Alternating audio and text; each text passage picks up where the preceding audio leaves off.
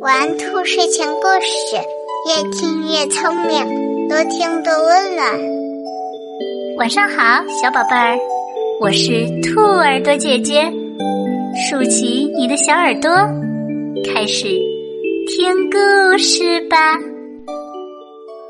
神秘的魔洞，在一座大山上。有一个溶洞特别出名，被人们称为魔洞。许多探险家慕名而来。曾经有大胆的人勇敢的走进去，却一去不复返。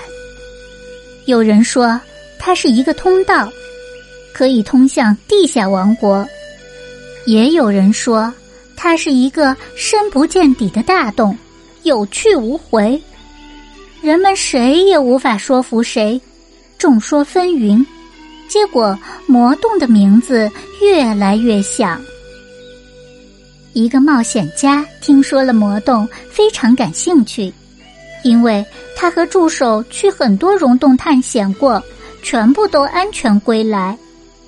他认为魔洞都是人们的传说，根本没有形容的那么可怕。他决定。亲自去里面走一遭，既能欣赏美丽的溶洞风景，又能打破无人走出魔洞的记录。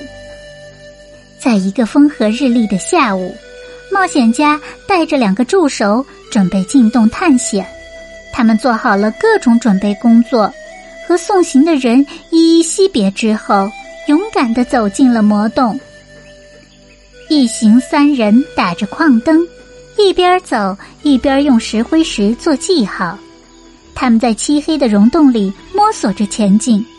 随身携带的计时器显示他们已经走了十四个小时。突然，他们发现了一个足足有半个足球场大的水晶岩洞。他们兴奋不已，狂奔过去，用手抚摸着迷人的水晶。就像看见了美丽的新娘似的。等到他们激动的心情平静下来时，其中一个人大叫：“我刚才兴奋不已，忘记刻箭头了。”他们仔细观察，发现水晶岩洞的周围竟有上百个大小各异的洞口，就像迷宫一样，洞洞相连，洞洞相套。他们转了很久。始终没有找到出路。冒险家在众多洞口前一个一个默默的搜索着。突然，他惊喜的喊道：“我发现这里有一个标志！”他们经过一番思想斗争，决定顺着标志的方向走。冒险家走在最前面，每一次都是他先发现标志。此时，助手们内心十分的忐忑不安。心中祈求上帝保佑他们。不知道走了多久，突然，他们的眼睛被强烈的太阳光刺得隐隐作痛。强烈的阳光意味着他们已经走出了魔洞。两个助手抱在一起，像两个小孩子一样大声哭泣起来。他们对冒险家说：“感谢上帝，如果没有前人的标识。”我们这一辈子也别想从溶洞里面走出来。冒险家缓缓的从衣兜里掏出一块被磨去半截的石灰石，递到他们眼前，意味深长的说：“在没有退路的时候，自己就是上帝。我们唯有克服困难，才能战胜自然，战胜自己。”魔洞声名远扬，人走进去就再也出不来。可能是真有其事，也可能是人们故意夸大。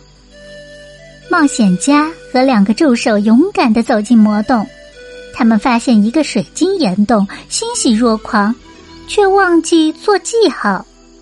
当他们反应过来的时候，已找不到方向，大家人心惶惶。冒险家义无反顾担当重任，意外发现了记号，带领大家走出魔洞，创造了奇迹。